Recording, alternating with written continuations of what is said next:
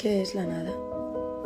La nada es nada, porque no puede ser algo. Pero la nada es existente, porque el vacío que no puede ser definido como tal, por no ser este necesitado de rellenar, no es solo vacío, sino nada.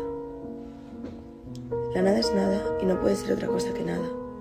No se ocupa con un algo, llámese ente o ser, sino que existe por sí sola, sin ser su presencia molesta.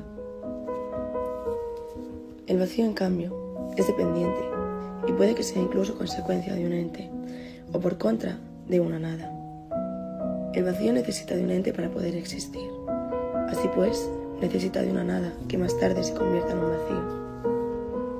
El vacío ocupa, al igual que un ser, pues entonces, ¿por qué decimos que nos sentimos vacíos? El vacío define lo que no sabemos definir. En cambio, la nada no define nada, porque la nada por sí misma se define ella propia. La nada es nada y existe porque, aunque sea invisible, indefinible e impalpable, tampoco podemos negar su existencia.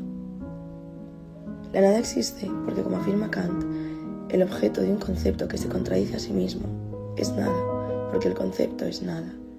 Y como afirma Hegel, la nada es, por lo tanto, la misma determinación, o más bien ausencia de determinación, y con esto es en general la misma cosa que el puro ser.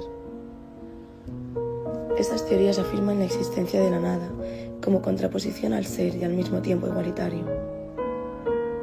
Si reducimos el ser a la esencia de lo que es y la nada a su esencia máxima, podremos apreciar cómo ser y nada es lo mismo, a la vez que lo contrario. El ser es lo existente en sí mismo, mientras que la nada es la indistinción en sí misma, siendo estos contradictorios entre ellos a la par que semejantes.